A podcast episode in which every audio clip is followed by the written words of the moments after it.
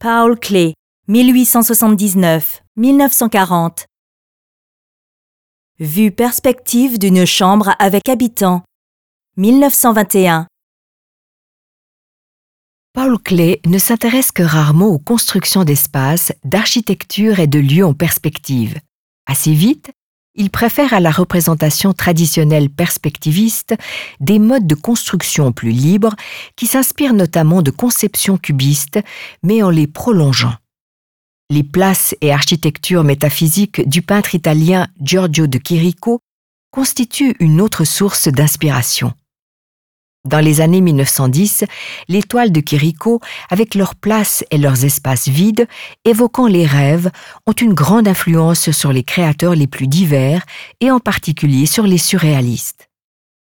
Dans Vue perspective d'une chambre avec habitants, on remarque bien cette parenté avec les œuvres de Chirico. Clé construit de manière simple la saisie visuelle de l'espace on y voit quelques meubles cubiques ainsi que des habitants. Ceux-ci sont comme encastrés dans la perspective. Trois personnages semblent allongés sur le sol, trois autres collés au mur à droite. Leurs corps ne sont pas représentés de manière plastique, mais construits à partir de formes bidimensionnelles. Ils contredisent par conséquent l'image tridimensionnelle d'une construction aux perspectives, puisqu'ils sont représentés à plat. Sont également conservés un dessin au crayon et une version colorée de vue perspective d'une chambre avec habitants datant de 1921. Par ailleurs, une composition aux couleurs similaires, titrée Vue perspective d'une chambre à la porte sombre, a été créée peu auparavant.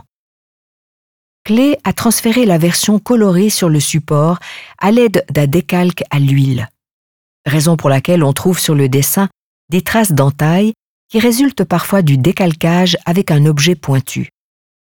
Quatre ans plus tard, Clé retravaille les deux perspectives d'une chambre et les renomme respectivement l'autre chambre hantée et chambre hantée à la porte haute.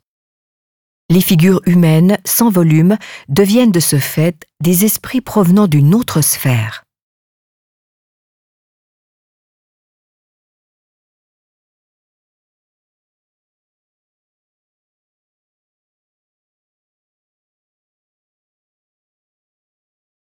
Visitez le Zentrum Paul Klee, Berne, et voyez les œuvres originales.